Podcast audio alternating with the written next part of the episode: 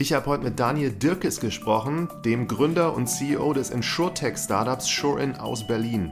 Daniel ist ein langjähriger Begleiter der Berliner Startup-Szene und hat über mehrere Jahre im Axel Springer Plug-and-Play Accelerator verschiedene Batches an Startups unterstützt. In 2021 hat er dann schließlich SureIn gegründet, zusammen mit David Scharer und Maximilian Geisinger und sie haben in 2022 ein Investment von Sequoia bekommen als eines der ganz wenigen Startups in Deutschland. Da habe ich ihn natürlich auch gefragt, wie man das schafft, wo er eine super Antwort gegeben hat und was mir ebenfalls sehr bleibend in Erinnerung geblieben ist, ist die Story rund um ihren ersten Kunden, ein sehr bekanntes Berliner Frühstückscafé namens Two Trick Pony in Kreuzberg, was an dieser Stelle unbedingt nochmal gelobt werden muss, dass es so viel Vertrauen hatte, als erster Kunde an ein junges Startup zu glauben. Und nun viel Spaß mit Daniel und Shoin. Und wenn euch die Folgen gefallen, dann bin ich euch super dankbar, wenn ihr eine Bewertung bei Apple Podcasts oder bei Spotify hinterlasst. Los geht's!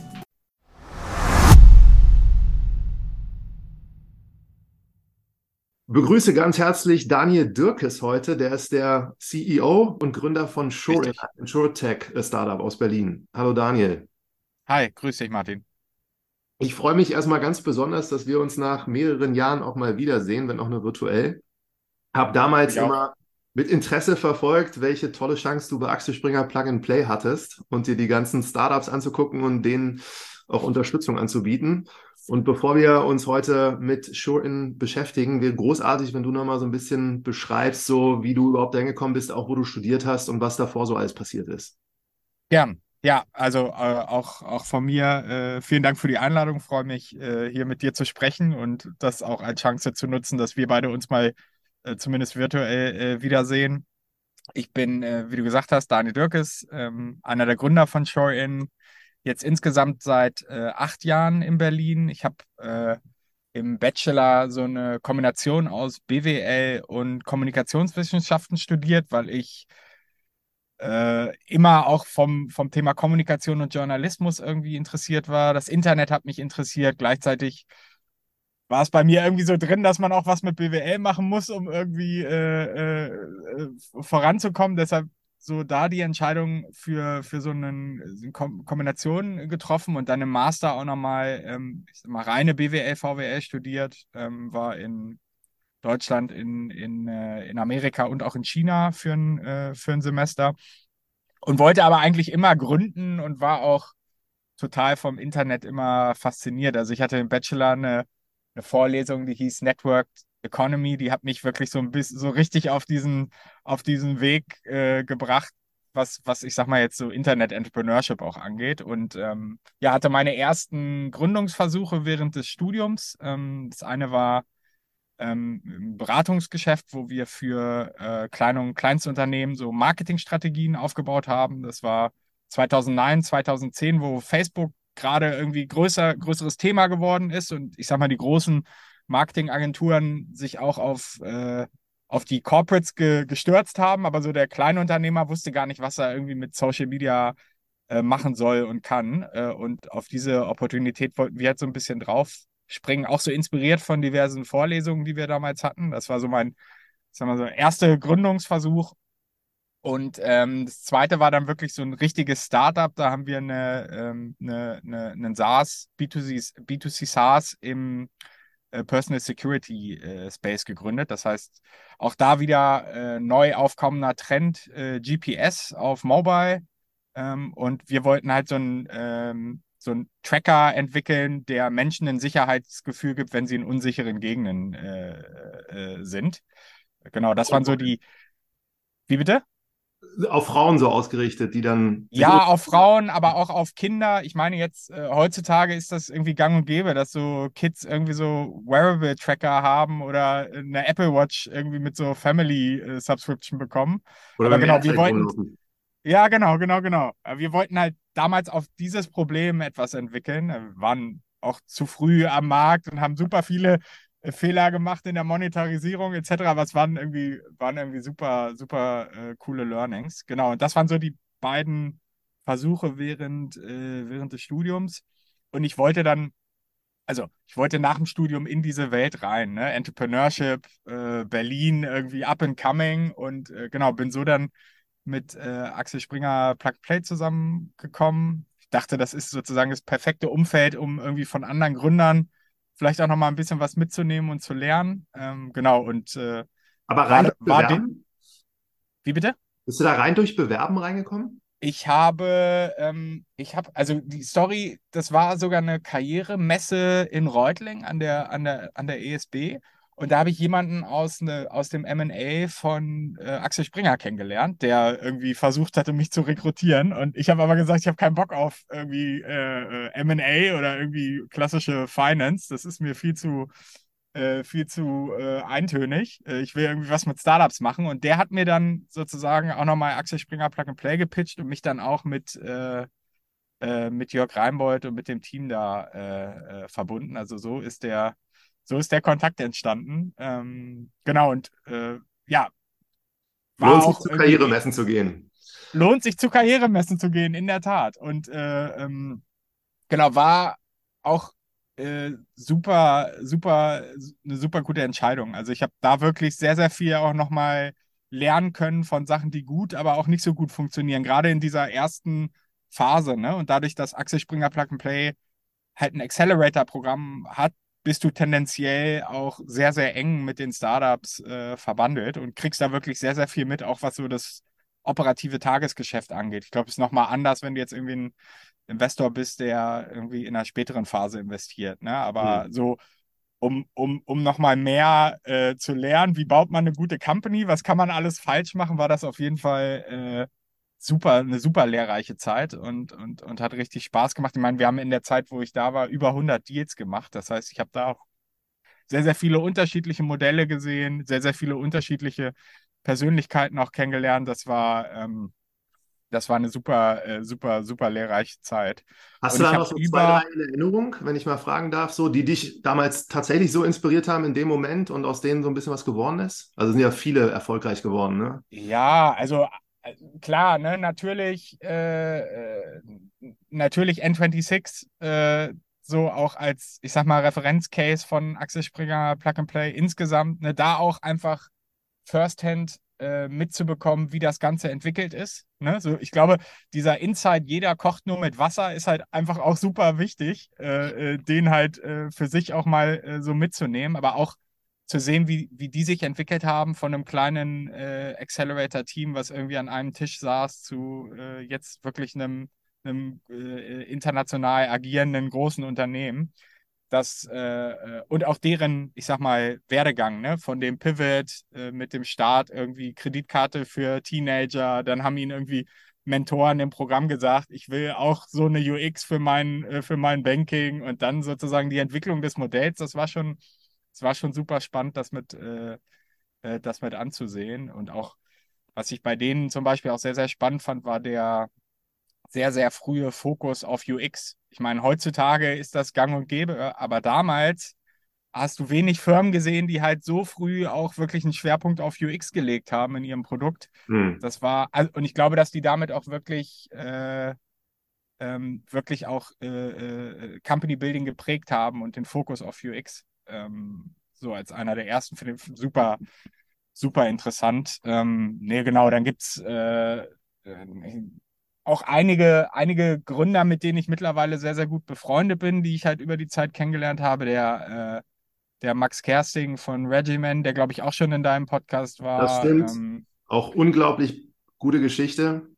Ja, super, super, super Typ und auch Vollblutunternehmer. Äh, wirklich, das ist ein äh, richtig feiner Kerl. Ähm, es die, ähm, gibt's Dentolo noch, ähm, so Insurtech, ähm, wo ich auch recht eng dran beteiligt war und glaube ich auch so viel gelernt habe ähm, über, über den Versicherungsbereich, äh, die ja sich auch sehr, sehr gut entwickelt haben, dann mit dem Exit äh, an die Zürich-Versicherung. Äh, genau, super viele. Also ich will, will gar nicht auf, äh, äh könnte, ich, könnte das, ich könnte das jetzt noch eine halbe Stunde weitermachen, aber wirklich ähm, sehr, sehr viel gelernt, sehr, sehr viele tolle Gründerpersönlichkeiten kennengelernt und auch echt mit einigen noch im guten Kontakt. Also war wirklich äh, toll auch für sozusagen das Netzwerk äh, äh hier in Berlin und in der Gründerszene die Zeit. Ähm, ich meine, was man immer vergisst, ist, das war 2014, als, als ich hier angefangen habe, da gab es irgendwie eine Handvoll von Investoren irgendwie in Berlin. Ne? Das kann man sich gar nicht mehr vorstellen, wenn man heute hier irgendwie äh, durch, die, durch die Straßen läuft. Ähm, das, da ist schon ganz schön was passiert in den letzten, in den letzten acht, neun Jahren. Das ist, äh, cool. ist, schon, äh, ist schon faszinierend, genau. Und dann bist du aber äh, danach doch nochmal in so eine Position gekommen, die für ein größeres Unternehmen ja war, aber auch mit Startups zu tun hatte, ne? Genau. Das ist also auch sozusagen der erste Kontakt über meine Zeit bei Axel Springer entstanden. Also ich habe einen der Vorstände der Signal Iduna äh, kennengelernt. Es war nicht mein Plan, für ein Versicherungsunternehmen zu arbeiten nach, äh, äh, nach, äh, nach Axel Springer Plug and Play, ähm, sondern klar, ich wollte auch irgendwie unternehmerisch tätig sein, war total inspiriert von, ähm, von den Gründern bei, bei Axel Springer Plug and Play. Aber mich hat diese, diese Herausforderung gepaart eben mit den handelnden Personen irgendwie so mich so fasziniert und hatte einfach das Gefühl, dass das sozusagen der richtige nächste Schritt ist. Und im Endeffekt war es auch so ein bisschen so wie ein, wie so ein Mini-Inhouse-Unternehmer. Ne? Also ich hatte natürlich jetzt eine limitierte Up- und Downside, das muss man natürlich auch sagen. Also ist jetzt nicht mit irgendwie Entrepreneurship zu vergleichen, aber es war trotzdem so, dass ich halt super viele Freiräume gekriegt habe. Ich habe für die Signal Iduna eine, eine neue Division aufgebaut hier in Berlin, hatte da wirklich sehr, sehr viel, sehr, sehr viel Handlungsspielraum und äh, war auch eine gute Erfahrung, auch mal so auf Corporate Level zu agieren, da irgendwie, ne, auch mal zu schauen, wie ist das so irgendwie mit Vorständen, wie äh, passieren da Entscheidungsprozesse, ne? meine ersten Board-Meetings da so mitzumachen in so einem großen Unternehmen und so, das war, also bin ich sicherlich auch als äh, so ein bisschen, vielleicht auch als Manager so ein bisschen gereift, da ein Team aufzubauen, ne? auch Fehler zu machen, Sachen, die gut funktionieren, aber auch, äh, ich sag mal, so Teams aufzubauen, die zu managen, in einer größeren Struktur zu agieren. Das war schon, das war, war schon spannend und gleichzeitig kriegst du halt auch nochmal einen ganz anderen Insight in der Industrie. Ne? Also bei, bei Axel Springer habe ich halt sehr, sehr viele Modelle, sehr, sehr viele Industrien kennengelernt, aber du kratzt halt immer nur an der Oberfläche. Ähm, bei, bei der Signal Duna war der Fokus dann eben auf, auf Versicherungen und so angrenzende Geschäftsbereiche. Und äh, das hat mir auch gut getan, mal tiefer in eine Industrie reinzuschauen. Das, und das hast du dir dann auf jeden Fall. Das hast du dir dann zu Nutzen gemacht, das Wissen. Und hast dann irgendwann die Idee gehabt oder wie ist das zustande gekommen dann? Ja, genau. Also du, also muss für die Signal Duna ist natürlich der Gewerbebereich auch ein wichtiger Part von deren Geschäften. Also man kennt die Signal Duna irgendwie für äh, Fußball, BVB-Sponsoring und für private Krankenversicherungen äh, auch, aber eben auch, äh, weil sie ein sehr, sehr starker Versicherer auch im, im Gewerbeumfeld sind. Das heißt, da auch immer äh, on the job auch viel, äh, viel damit beschäftigt und ne, gibt natürlich auch irgendwie große Firmen in den USA zum Beispiel, Startup-Firmen, die da äh, innoviert haben. Und genau, ich habe mich halt auch immer gefragt, warum warum es in Europa da niemanden gibt, der so ein bisschen vorangeht. Ähm, und ich glaube, es gibt unterschiedliche Gründe dafür. Da können wir später auch nochmals äh, zu sprechen. Aber genau, ich habe dann irgendwann für mich auch die Entscheidung getroffen, äh, dass so wie ich es gerne machen wollen würde, es halt schwierig ist, das in einem in einer Corporate-Struktur umzusetzen. Und äh, dann, äh, genau, äh, habe ich dann eben irgendwann entschieden, äh, irgendwann entschieden, äh, Showen zu gründen. Also es ist wirklich auch dann mehr oder weniger nahtlos ähm, äh, darin übergegangen. Ich habe noch an Entrepreneur First zwischendurch teilgenommen. Ich weiß nicht, ob du das kennst. Ja. Ähm, auch nochmal, um natürlich nochmal aufzumachen, was gibt es noch für andere Gründungsideen, aber ich bin auch dort schon sozusagen mit der Idee für Sure in äh, für Show-In reingegangen und genau. Beschreib die mal, wie die am Anfang war und äh, wahrscheinlich ist es noch ziemlich nah dran zu dem, wie sie jetzt ist. Ja, also ja. genau, ich glaube so, der grundsätzliche Insight klingt super trivial, aber es ist halt oftmals äh, so. Ne? Also die, die Kernhypothese, auf der Show-In fußt, ist, dass wir sagen, es gibt kein Offering, Produkt- und Service-Offering im, im Versicherungsbereich, was auf die Bedürfnisse von KMU angepasst ist. Ne? Mhm. Und ähm, so, Hintergrund ist, ein KMU aus unserer Sicht hat sehr spezifische, äh, ist, ein, ist ein sehr spezifisches Kundenprofil. Ne? Der ist so ein bisschen, könnte man sagen, eine, eine Mischung aus, aus B2C und B2B-Kunde. Ne? Er will auf der einen Seite muss die ganze User Experience super einfach und effizient führend sein. Ne? Man will fast eine Consumer-Grade User Experience eigentlich haben. Ne? Also das ist kein klassisches B2B vom, vom Produkt her, sondern auch sehr, sehr viele Parallelen zu B2C. Das heißt, das, äh, das muss man im Produkt berücksichtigen. Auf der anderen Seite hängen bei einem Unternehmer halt Existenzen dran, auch an, an, einer, an einer Entscheidung, äh, für welche Versicherungsprodukte er sich jetzt entscheidet und wie er sich absichert. Das heißt, der fragt sich schon, was ist das hier eigentlich für ein Produkt und Service? Ne? Supporten die mich, wenn ich einen Schaden habe? Behalten die mein Risiko im Blick? Kann ich weitere, kann ich darüber auch weitere Produkte abschließen oder ist das jetzt nur eine, eine rein transaktionale äh, Geschäftsbeziehung? Mhm. Ne? Und und, und aus unserer Sicht gibt es halt keinen Player, der diese beiden Bedürfnisse effizient in einem Modell zusammenbringt. Ne? Und das ist das, was wir mit Show-In machen wollen. Also ein bisschen eine Kombination aus dem Besten von unterschiedlichen Modellen. Irgendwie Vergleichsplattform, klassischer Maklervertrieb. Ähm, das, da wirklich die Benefits der Modelle zusammenzubringen, äh, da sehen wir halt eine sehr, sehr große äh, äh Opportunität. Und das ist das, was wir mit, mit Show-In machen, beziehungsweise wo wir halt ähm, die Lücke, die Lücke am Markt sehen, die wir, die wir besetzen wollen. Mhm. Und wie habt ihr das dann für euch validiert, so, dass das wirklich der Weg ist, den ihr jetzt einschlagen wollt?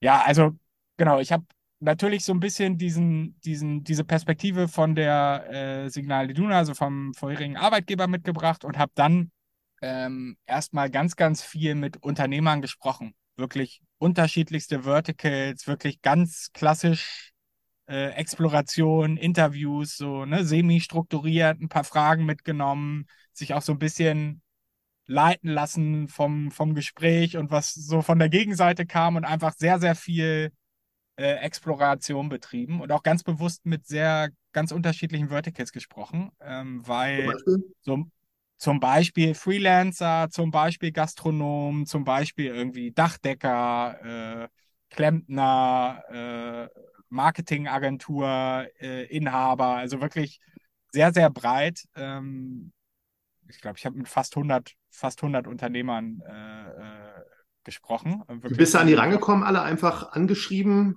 hingegangen? Netzwerk, Netzwerk, ja. Intro, genau. Einige auch kalt angeschrieben, gefragt, ob sie mal irgendwie Zeit haben. Ähm, aber da auch wirklich sehr, sehr viel Zeit in die Interviews investiert und auch ins, ähm, in, in Synthesizing. Ne? Also äh, sich danach auch sozusagen die hinzusetzen, die Erkenntnisse anzuschauen, das irgendwie zusammenzufassen und zu schauen, gibt es da irgendwie was, was, äh, was interessant ist. Und auch ganz bewusst sehr, sehr breit bei den Verticals gegangen, weil ne, wir haben, wir bei Schumann haben die Ambition, die Plattform für möglichst viele Gewerbetreibende in Europa zu werden.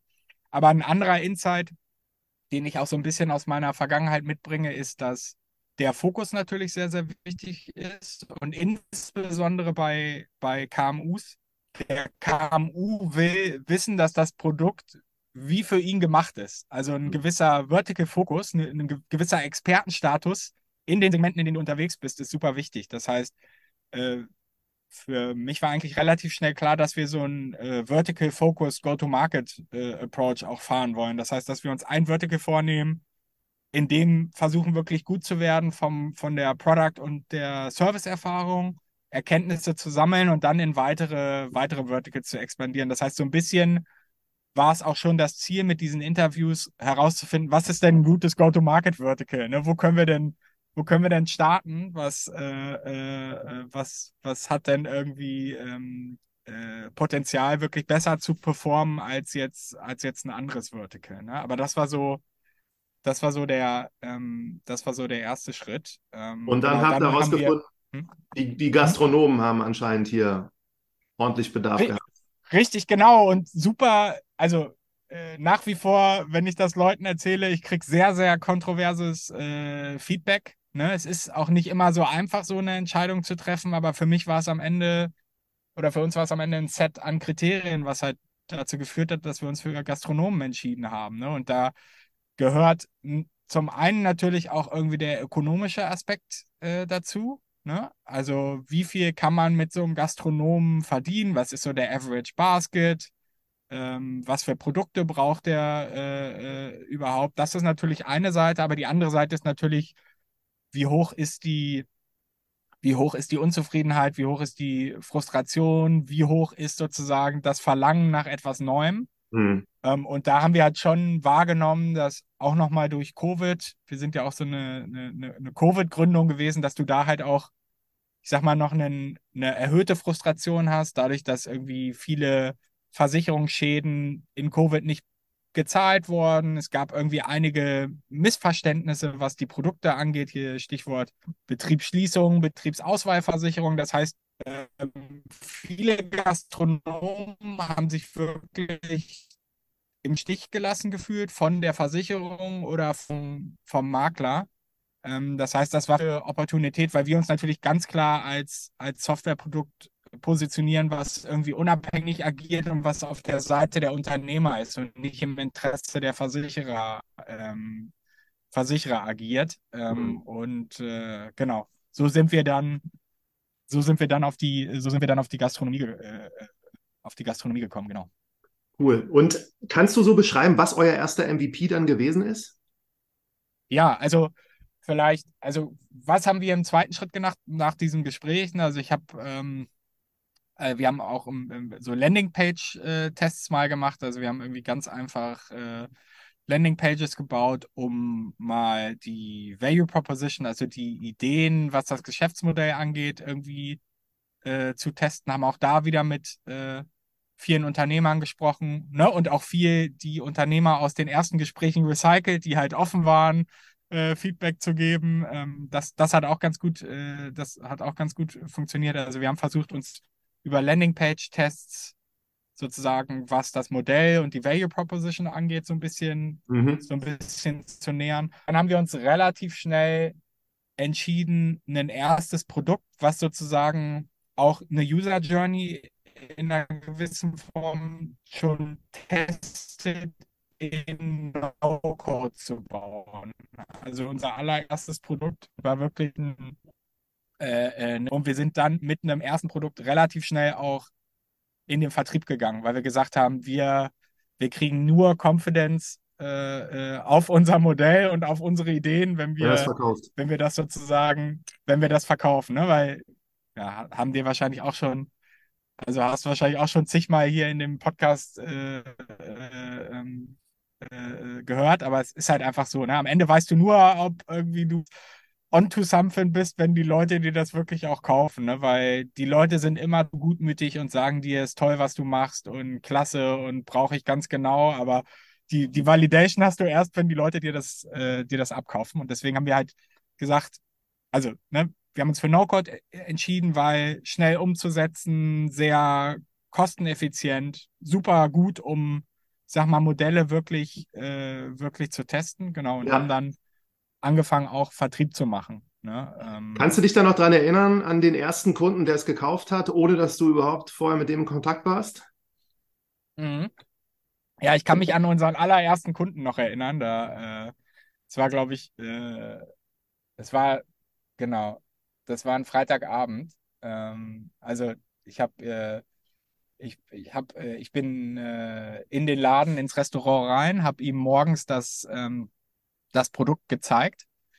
Ähm, und dann wollte er sich es aber nochmal äh, angucken. Also war mein erstes Sales-Gespräch, war ein bisschen unzufrieden mit mir, dass ich dass es nicht sofort konvertiert habe. Ähm, aber ähm, das war dann eigentlich sogar umso positiver, weil der Kunde hat sich dann irgendwie ein paar Stunden später das Produkt nochmal angeguckt und hat dann wirklich ohne Assistance ne, die Versicherungsempfehlung von uns sich angeschaut und abgeschlossen, äh, äh, digital. Ähm, ja, und das Gefühl werde ich nicht vergessen. Ich habe irgendwie einen, äh, einen, Luftsprung gemacht. Ich glaube, so hoch werde ich nie wieder in meinem Leben springen, aber das war schon irgendwie ein, äh, das war schon irgendwie ein tolles, äh, war schon irgendwie ein tolles Gefühl, ja. Aber du musst jetzt verraten, wer das war, damit alle wissen, wo sie essen gehen müssen.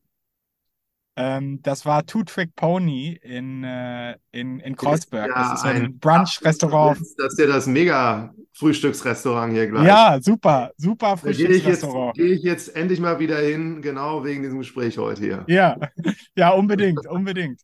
Äh, unbedingt, ja, ist auch super, ist auch super lecker da und sehr, sehr, was ich auch sehr schätze, sehr großzügige Portion. Das finde ich, äh, finde ich auch mal gut.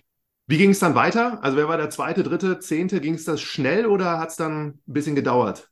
Wir haben so ein paar, wir haben ein paar gemacht, aber dann haben wir auch gemerkt, oh, äh, wir müssen erstmal jetzt auch nochmal äh, Produkt ein bisschen nachziehen, weil wir haben natürlich so, ich sag mal, sehr, nicht kein Wizard of Oz, aber schon sehr, sehr stark halt äh, im Hintergrund manuell äh, alles, äh, alles glatt ziehen äh, müssen. Das heißt, wir haben, wir haben dann nochmal einen Sidestep gemacht und mussten halt auch nochmal ein bisschen ins, äh, ins Produkt äh, investieren. Aber dann, dann ging es eigentlich, ging's eigentlich relativ schnell so weiter und wir sind, wir sind ziemlich sehr, sehr fix auch auf, ich sag mal, eine ganz gute Anzahl an Kunden gekommen ich glaube, also das ist vielleicht auch spannend äh, für dich und die Hörer ist so ein bisschen so meine Erfahrung mit No-Code. Also ich würde es ich jedem empfehlen für die, für die Validierung. Aber ich glaube, die, ähm, und das ist auch ein Fehler, den wir äh, gemacht haben. Wir haben letzten Endes dann, glaube ich, zu lange auf No-Code gearbeitet und versucht, auf No-Code zu iterieren und mhm. zu spät angefangen, wirklich ein richtiges Produkt sozusagen zu entwickeln. Und ich glaube, das hängt wirklich so ein bisschen von der Komplexität deines Modells ab. also No-Code ist super, um irgendwie etwas zu validieren, aber es ist halt jetzt nicht super flexibel, um da irgendwie iterativ auch dein, dein Modell komplett, äh, komplett umzu, umzuschmeißen. Ne? Ich glaube, mhm. wir haben ein bisschen zu viel auf No-Code iteriert. Ne? Äh, und wir haben halt zu spät angefangen, damit das richtige Produkt zu bauen. Also ist jetzt alles gut, aber das hat uns natürlich schon den ein oder anderen einen oder anderen Schmerz gekostet. Cool. Dann, ähm, ihr habt ja auch als eine der ganz wenigen deutschen Startups ein Investment bekommen von Sequoia aus den USA, die ja in wirklich die erfolgreichsten überhaupt investiert haben. Wann war das? Und zu diesem Zeitpunkt, wo ihr jetzt die ersten Kunden auch gewonnen habt, äh, wie viele Leute wart ihr da? Es warst du und deine Mitgründer oder habt ihr da schon ein Team gehabt von mehr? Genau, wir waren ein kleines Team. Ich glaube, wir waren sechs, sechs Leute, fünf, sechs Leute. Ähm, das war im Frühjahr, also im Mai. Genau, also waren erst ein paar Monate wirklich unterwegs, noch sehr, sehr early, waren gerade in der, ähm, im, im Switch vom No-Code auch äh, rüber. Und ähm, ich werde auch immer gefragt, wie habt ihr das, wie habt ihr das geschafft? Wie habt ihr die überzeugt? Und ne, also ich glaube, es gehört auch immer eine Menge eine Menge Glück dazu und man kann sich auch, ich sag mal, jetzt langfristig nichts davon kaufen, dass die investiert haben. Also wir müssen uns genauso beweisen und äh, äh, uns weiterentwickeln, ähm, sind aber super happy, dass wir mit Sequoia zusammenarbeiten und äh, kriegen auch unfassbar guten Support von denen. Also ähm, die Reputation äh, haben sie sich auf jeden Fall verdient, äh, die, die sie haben. Das kann ich nur, äh, kann ich nur bestätigen. Aber die, ich kriege immer wieder die Frage, wie habt ihr das geschafft, die zu überzeugen? Und ähm, wenn man sich Sequoia auch mal anguckt, da gibt es auch äh, coole Podcasts über, über die Firma und die Firmenhistorie.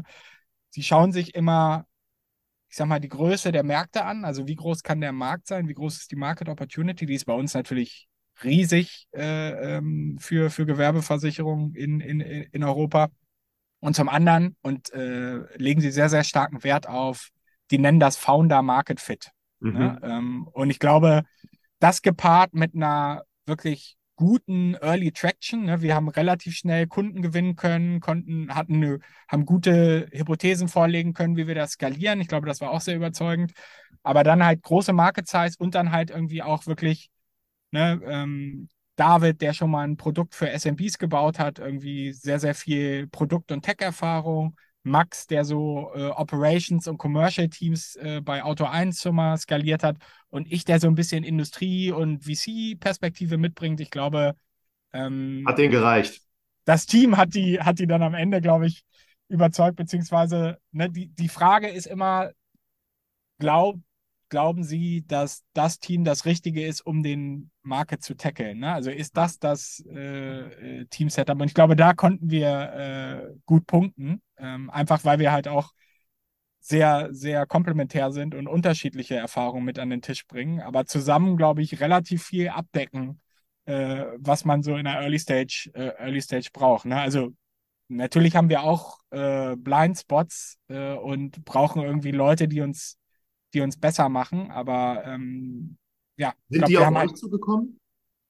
Nee, wir haben, wir sind auf die zugekommen, genau. Also wir haben uns da äh, offiziell, offiziell, äh, haben uns, sind da offiziell vorstellig geworden. Aber ich habe mir eine, ich habe mir noch äh, eine Empfehlung, eine Intro besorgt aus dem, aus dem Netzwerk. Ja, ja, richtig spannend. Und das war das Investment, war wann genau? Im Mai. Im Mai 2022. 22. Und ihr habt ja, aber du hast ja erzählt, so die ersten Phasen waren ja das Corona-Jahr, richtig? Ja, also Corona war die, die Exploration und die User-Interviews. Die ersten Kunden haben wir im Januar 22 gewonnen. Ah, okay. Ja. Verstanden, spannend. Und dann gab es direkt ein paar Monate später das Investment und äh, damit verbundene wahrscheinlich auch Erwartungen, diesen Riesenmarkt zu bearbeiten. Und jetzt bin ich sehr interessiert, wie ihr das macht und auch insbesondere so Marketing, vertriebstechnisch. Was nutzt ihr da so und wie habt ihr das alles so aufgebaut und strukturiert? Ja, ja. Also sorry, wenn ich hier auch noch ein paar Binsenweisheiten raushaue, aber ich, äh, ich bin totaler Fan davon. Ne? Also ich glaube so, äh, ist total wichtig, Sachen zu machen, die nicht skalieren.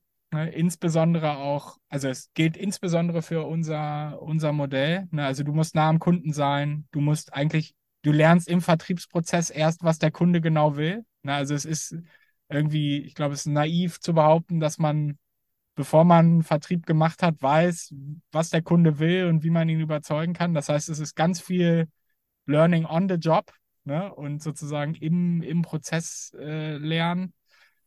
Und dann, was, was, was ich, also was ich super interessant finde, ist, du musst irgendwie auf der einen Seite Sachen ausprobieren.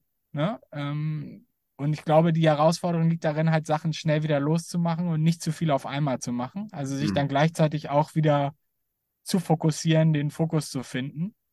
Ist so ein bisschen, also ich sage immer, äh, so, man muss so ein bisschen bipolar äh, eigentlich auch sein. Ne? Also es ist immer wieder eine Abwägung aus, wie viel können wir jetzt ausprobieren und äh, ne, aber gleichzeitig auch darüber nachdenken, wie kann man das mal in, in eine skalierbare Art und Weise äh, gießen. Ne? Und sozusagen da immer wieder äh, hin und her zu springen, äh, ist, ist auf jeden Fall, ähm, ich glaube, richtig und wichtig, aber halt auch total herausfordernd, da das richtige Maß zu finden. Haben wir, glaube ich, auch schon an vielen Dingen zu lange festgehalten, die gar nicht so gut funktioniert haben. Also ich glaube, das ist nicht einfach, ähm, aber, ähm, aber super wichtig. Ähm, und genau, so eine andere These, steile These ist, ähm, dass die, und das merken wir auch, dass die Conversion halt auch sehr, sehr stark mit dem Produkt skaliert. Also ähm, wir investieren nach wie vor sehr, sehr viel auch in, und wir sind ein junges Unternehmen. Ne? Es klingt teilweise so, als wenn wir irgendwie äh, zehn Jahre alte Firma sind. Ne? Wir sind ein Early Stage äh, Startup, bei uns ist alles noch in der Entwicklung. Und ähm, wir investieren auch sehr, sehr viel nach wie vor in Onboarding und UX. Ne? Also, und wir merken auch da, dass wirklich kleine, kleine Veränderungen großen Impact, Impact auf, die, auf die Conversion haben können. Mhm. Ähm, das ist auch ein Thema, also bevor ich dir jetzt über, über Channels was erzähle, was ich auch super wichtig finde, ist, dass man halt eine, eine gute Maschine hat, zwischen Produkt und Sales, also ein enges Band zwischen Produkt und Sales aufzubauen, ähm, dass, äh, dass die Insights, die beim Kunden generiert werden, halt auch relativ schnell in Produkt überführt werden. Ne? Da, ähm, da sind wir, da sind wir noch nicht so lang, aber wir, also sind wir noch nicht, also da haben wir noch viele Meter zu gehen, aber ähm, das ist, äh, ist ein super wichtiges Thema, wo wir einen Fokus drauf haben. Ja. Ja, das macht total Sinn und hat auch selten jemand in den Worten, wie du es gesagt hast, jemals so formuliert. Also mhm. mit dem Band. Okay. Finde ich ein super guter Punkt. Ja. Ich höre raus, also du hast auf jeden Fall am Anfang versucht, sehr viel selbst zu verkaufen. Erstmal, was jetzt nicht skaliert. Und was sind die Kanäle dann gewesen, die ihr am Anfang so genutzt habt? Auch ja, also ganz, ganz, ganz, ganz am Anfang sind wir halt auch viel rausgegangen. Also wir sind zum Kunden gegangen. Äh, wir haben dem das Produkt sozusagen in einem Face-to-Face-Gespräch gezeigt. Ähm, und wir sind dann über Zeit natürlich so ein bisschen weggegangen, ne? auch puncto Skalierung. Also wir haben uns, es gibt ja auch irgendwie, äh, gerade im Gastrobereich, aber auch im SMB, irgendwie einige Firmen, die halt auf vier Zelt setzen. Wir haben halt bewusst sozusagen nicht auf vier Zelt gesetzt, sondern wollten gleich irgendwie auch deutschlandweit agieren und, und sozusagen Remote-Vertrieb machen und halt auch ein Produkt bauen, was äh, sich von selbst verkauft. Ne? Das ist mhm. nach wie vor die, äh, äh, die, Ambi die Ambition. Das heißt, wir sind dann weggegangen äh, und ähm, genau, haben dann sehr viel auch Outbound und Inbound gemacht. Also äh, ähm, genau, Outbound wirklich äh, auch, auch Cold Calling, Cold Emailing, ähm, aber auch irgendwie Kampagnen, sozusagen in Kombination. Da viel ausprobiert ähm, und Inbound, ähm, Facebook ausprobiert, ähm, Google, äh, Google AdWords, äh, genau. Aber da, wenn du das jetzt so bei Gastronomen sagst mit Outbound, die jetzt anzurufen, das stelle ich mir jetzt auch gar nicht so einfach vor, da zu überlegen, wen rufe ich zuerst und zuletzt an. Und die jetzt auch anzuschreiben, ist ja auch wiederum so eine Sache, das äh, sind ja halt auch Unternehmer. Deswegen würde mich da schon interessieren, so wie ihr das gemacht habt dann. Es hat alles seine Vor- und Nachteile. Ich meine, der Vorteil, wenn du äh, Longtail SMB, also Longtail KMU targetest, ist dein, äh, ist der, äh, der Entscheidungsträger meist auch der Geschäftsführer. Und mhm. das heißt, das Targeting ist deutlich leichter, als wenn du jetzt irgendwie in Enterprise oder sowas äh, äh verkaufen musst. Guckst du ähm, einfach Impressum und wer da steht und weiß Bescheid. Richtig, du kannst die Leute persönlich ansprechen, du kannst nach denen fragen, das heißt, du hast äh, vorne da äh, vorne da weniger Friktion als jetzt zum Beispiel in Enterprise. Ne? Das, ja. äh, das schon. Also ich sage nicht, dass es einfach ist. Ne? Ähm, wie gesagt, wir probieren und lernen da äh, auch sehr viel. Ne? Und also so unsere, unsere, also wir machen nach wie vor sehr viel Outbound und Inbound. Wir bauen aber gerade gleichzeitig einen, äh, wir nennen es Demand Generation Engine auf. Das heißt, wir wollen der Player in den Verticals werden, in dem wir agieren, der so der Go-To-Player ist. Ne? Und mhm. das heißt, wir investieren sehr viel in, in Content, äh, wir investieren in, in Lead-Nurturing, also wirklich auch Education. Warum sind wir das bessere Produkt als, als jetzt der Makler oder Versicherungsunternehmen XY? Ähm, aber wir wissen halt auch, dass das, dass das langfristige Maßnahmen sind. Ne? Und mhm. wir äh, deswegen haben wir eine Outbound- und Inbound-Strategie und versuchen parallel sozusagen als langfristige Acquisition-Kanäle zum einen Demand Generation aufzubauen und zum anderen glauben wir sehr, sehr stark auch an Embedded und B2B2B-Vertrieb. Das mhm. heißt, Partner. Vertrieb über Partner. Ähm, nur auch da ein Learning. Ich glaube, deine, deine Position ist halt, Verhandlungsposition ist halt besser, so reifer dein Produkt und dein Kundenstamm ist. Ne? Deswegen auch da äh, ist das genauso wie Demand eher, sind das eher Kanäle, die sozusagen mittelfristig, äh, glaube ich, richtigen Einfluss auf unser Wachstum haben. Aber wir bauen die halt jetzt schon auf äh, mit Maß und auch sozusagen im Rahmen dessen, was wir uns leisten können, muss man halt auch mal so sagen. Ne? Also so, so ein bisschen äh, hangeln wir uns da natürlich auch von Meilenstein zu Meilenstein. Ähm, aber das ist, wie wir, äh, äh, wie wir auf ähm, wie wir auf äh, Acquisition schauen. Ja, und jetzt bis heute, welches waren eure eigentlich so drei Sachen, die am besten funktioniert haben? War dann halt der Direktvertrieb, so Ansprache und Demand Gen. Habt ihr was gemacht, dann Content? Content, genau. Ähm, Content hat auch funktioniert auch gut. Das dauert manchmal ein bisschen länger, aber ich glaube, das sind das sind gute Investments. Ähm, was total was war das also, für Content? Was wir noch, Ach, das waren so äh, äh, edukativer Content über äh, Absicherung. Das waren auch irgendwie äh, Industrie-Podcasts, wo ich irgendwie Teil von war, wo ich vielleicht auch über Produkte und über Versicherungen gesprochen habe. Also wirklich schon sehr, sehr nah an, an dem, was wir, an dem, was wir tun. Ja.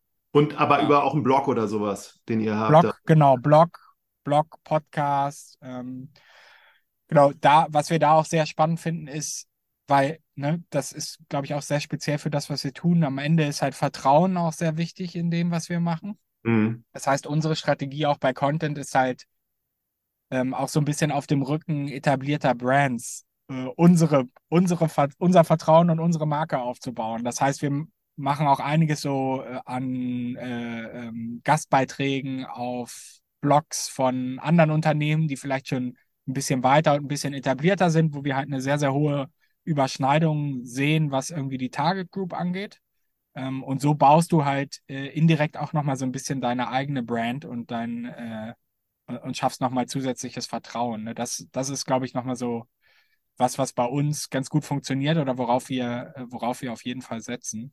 Mhm. Und ansonsten haben wir eine steigende Anzahl an Empfehlungen auch. Ne? Das ist immer gut, das willst du immer. Ich glaube, wir können dann noch sehr, sehr viel mehr machen, was auch so den Anteil an Empfehlungen am, an der sozusagen Gesamtentwicklung angeht. Wir sind da gut unterwegs, aber ich glaube, da geht noch deutlich mehr. Ähm, und genau. Macht ihr da jetzt schon man, so, dass ihr das incentiviert, empfohlen zu werden? Wir machen das, aber noch nicht super fokussiert und strukturiert. Also ich glaube, mhm. da kann man noch deutlich mehr, äh, deutlich mehr rausholen. Aber auch da wieder, also da ist eher so, ähm, dass wir ähm, äh, vom Produkt her einfach auch da sein wollen, wo wir sein wollen. Und dann werden wir auch noch mal fokussierter sozusagen versuchen, Referral aktiv anzugehen. Ne? Mhm. Aber das glaube ich auch, ähm, wenn du, wenn du einen guten Job machst, wenn du ein Produkt entwickelst, was, äh, was irgendwie echte Probleme der Kunden löst, dann äh, äh, sei dir auch nicht zu schade, nach einem Referral zu fragen oder den Leuten einen, einen äh, gentle Nudge zu geben, äh, äh, vielleicht auch mal über eine Empfehlung nachzudenken. Ich glaube, das kann man schon gut machen und weiß das auch, so Benchmarks von irgendwie anderen ich sag mal, Fintechs, äh, Insurtechs, die auch irgendwie so im B2B-Bereich unterwegs waren, dass da Referral schon auch irgendwie einer der Top äh, Wachstumskanäle, äh, ja, Wachstumskanäle ist und war. Ne? Ja. ja. Ist ja auch wie, vertraust du jemanden, empfiehlst du das gern weiter, insbesondere wenn du eine gute Erfahrung gemacht hast. Ich wollte dir auch noch mal kurz sagen, so, weil ich gucke da ja drauf und mein Versicherungsmakler beispielsweise, wenn ich den im ja. Kopf habe ne, und ich sage, ich brauche jetzt für mein Haus beispielsweise eine Versicherung, witzigerweise ist der in zehn Minuten mit dem Auto und steht dann da, obwohl ich das gar nicht wollte. Dann setzt er sich ja. zusammen und kommt mit seinen Prospekten, die ich entweder per E-Mail kriege oder die er mir zeigt.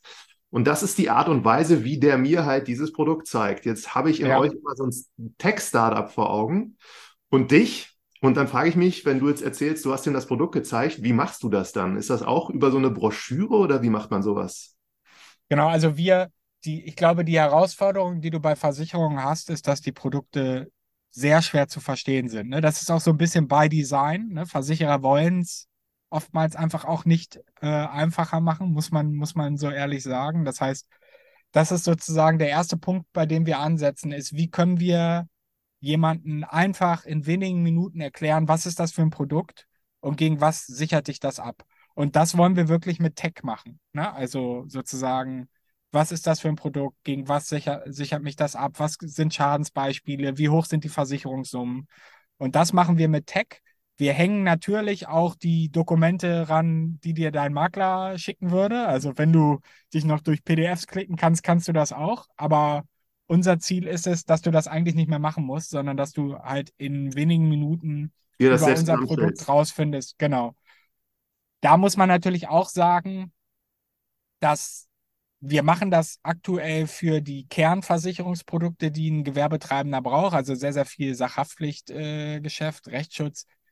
Das wird, je nachdem, ne, in was für Produktkategorien du äh, berätst, natürlich auch komplex. Ne? Mhm. Und äh, deswegen ist unsere Produktstrategie auch so, dass wir uns, also wir wollen den Kunden gewinnen, wir wollen ihn äh, auf seine Kernrisiken beraten ne? und das möglichst effizient und automatisiert auch mit unserem, mit unserem digitalen Produkt.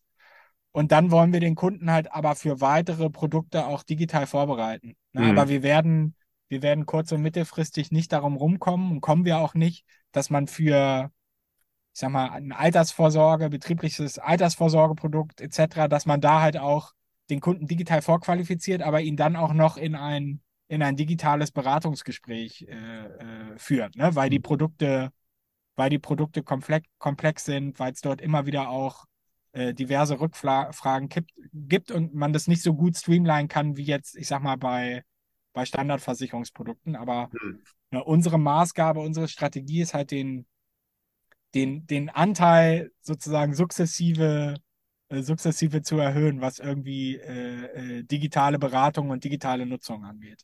Ja, ja, ist eine coole, coole Vision auch. Und ähm, ihr startet ja jetzt auch, habt das ausgeweitet. Jetzt sind es Handwerksbetriebe, glaube ich, auch. Was macht da noch? Genau, wir ähm, sind äh, im Retail, also Einzelhandel und, und Service-Sektor, ähm, einfach auch, weil wir Spätis da schon, oder ist das dann so?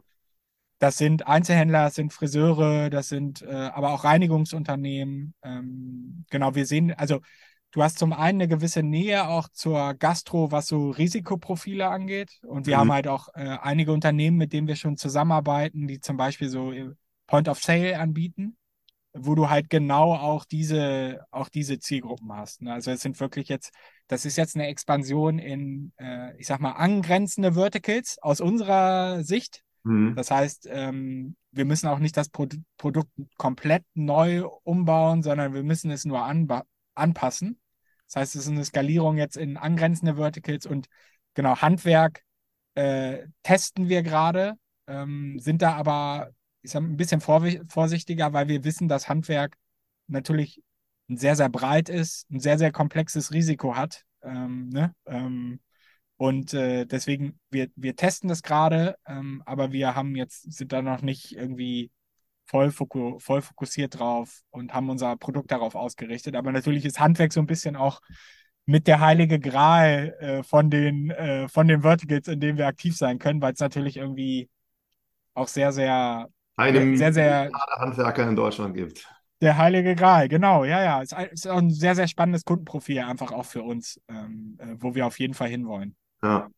ja, spannend. Dann letzte Frage, weil ich habe sie noch niemandem gestellt und glaube, du kannst sie beantworten. Wenn das jetzt hier junge Gründer hören, was würdest du denen sagen, brauchen sie für eine Versicherung für sich selber? Also ich glaube, die, die einfachste Faustregel ist wirklich, äh, und da kann man sich einfach an das halten, was man irgendwie aus seinem Privatumfeld kennt. Man braucht im, auch im äh, Unternehmenskontext immer ein Haftpflichtprodukt. Ne? Mhm. Also man sollte äh, äh, immer sozusagen gegen Haftpflichtschäden äh, abgesichert sein. Das ist, glaube ich, so die Baseline. Ähm, danach wird es individuell. Also das hängt wirklich vom Geschäftsmodell äh, ab und super stark vom Geschäftsmodell ab ähm, und, und, und, und vom Risikoprofil. Ne? Also was wir zum Beispiel viel bei ähm, äh, jetzt Unternehmern haben, die wirklich auch einen Store haben, also Gastronomen, Einzelhändler, Friseure ist halt eine, eine Sachinhaltsversicherung. Das ist sozusagen das Pendant zur Hausrat. Ähm, also einfach sich gegen die, die Assets und Wertgegenstände, die man halt in seinem, in seinem Shop, in seinem Restaurant hat, äh, die halt abzusichern, weil die natürlich äh, auch irgendwie einen maßge maßgeblichen Anteil des Wertes des Unternehmens haben und, und äh, äh, äh, der einfach wichtig ist, die abzusichern. Wenn du jetzt irgendwie Tech-Unternehmer bist und du hast deinen Laptop äh, und sitzt in einem Coworking Space, dann brauchst du nicht unbedingt eine, brauchst du nicht unbedingt eine Sachinhaltsversicherung. Ähm, äh, genau, aber deswegen wird es dann schon äh, auch, äh, auch, auch spezifischer und, und, und individueller. Jetzt sagen wir mal zwei Worte gerade. Ihr sucht, glaube ich, Unterstützung, habt gesehen, ein paar Stellen sind im Moment äh, noch unbesetzt, habt ein unglaublich schönes Office, sieht zumindest auf den Fotos so aus in Berlin Mitte oder bei zumindest an der Grenze von Mitte. Und sagt noch mal zwei Worte, also wen sucht ihr gerade und wie ist es ja. so bei euch? Also ihr seid, seid, wirklich so eine Office Company und trefft euch da jeden Tag oder ist das auch ein bisschen wechselhaft wir mit dem wir, wir haben eine hybride äh, äh, Office-Kultur, also wir glauben total an auch an den persönlichen Austausch und also ich persönlich finde das gerade so in den ersten Jahren total wichtig, wo du halt irgendwie auch Unternehmenskultur aufbaust, dass man sich halt auch regelmäßig persönlich sieht. Deswegen sind wir alle mehrere Tage die Woche wirklich im Office und wir mhm. haben auch Office-Tage, wo wir alle da sind, ähm, wo man halt auch mal Sachen sozusagen im Gesamtteam besprechen kann, wo wir unser wöchentliches All Hands machen, uns die OKRs zusammen anschauen. Ähm, aber natürlich nehmen wir uns auch Homeoffice und haben da sozusagen auch die Möglichkeiten, äh, mal von zu Hause zu arbeiten. Ich glaube, das äh, kannst du heutzutage gar nicht mehr gar nicht mehr anders machen. Genau, wir sitzen in, in einem coolen Coworking Space, der heißt Ahoy. Äh, das ist, ich glaube, auf der Karte, ich glaube, ist schon Wedding, aber es ist halt sehr, sehr nah irgendwie an Mitte und am Rosenthaler Platz dran, also sehr zentral. Äh, man kommt überall gut hin. Genau, und wir suchen also wir sind immer sozusagen auf der Suche nach guten Talenten, die uns besser machen, sei es jetzt irgendwie in der, in der Softwareentwicklung, also wirklich irgendwie Full-Stack-Ingenieure, ähm, UX-Design, ähm, aber auch in, in Operations und Vertrieb. Und natürlich auch immer nach, ähm, ich sag mal, jungen, wissbegierigen Talent, was irgendwie ein Praktikum oder ein, äh, äh, eine Werkstudententätigkeit aufnehmen will. Also Cool. ähm, einfach, ich glaube, wir haben auch eine Initiativbewerbung auf unserer Seite. Also wenn da nichts dabei sein sollte, was irgendwie äh, äh, auf Anni passt, dann gerne auch einfach eine, eine Bewerbung rausschicken oder, oder mir, mir eine Nachricht schreiben. Sehr cool. Daniel, danke, es hat echt Spaß gemacht und äh, weiterhin alles Gute euch. Vielen Dank, ich danke auch.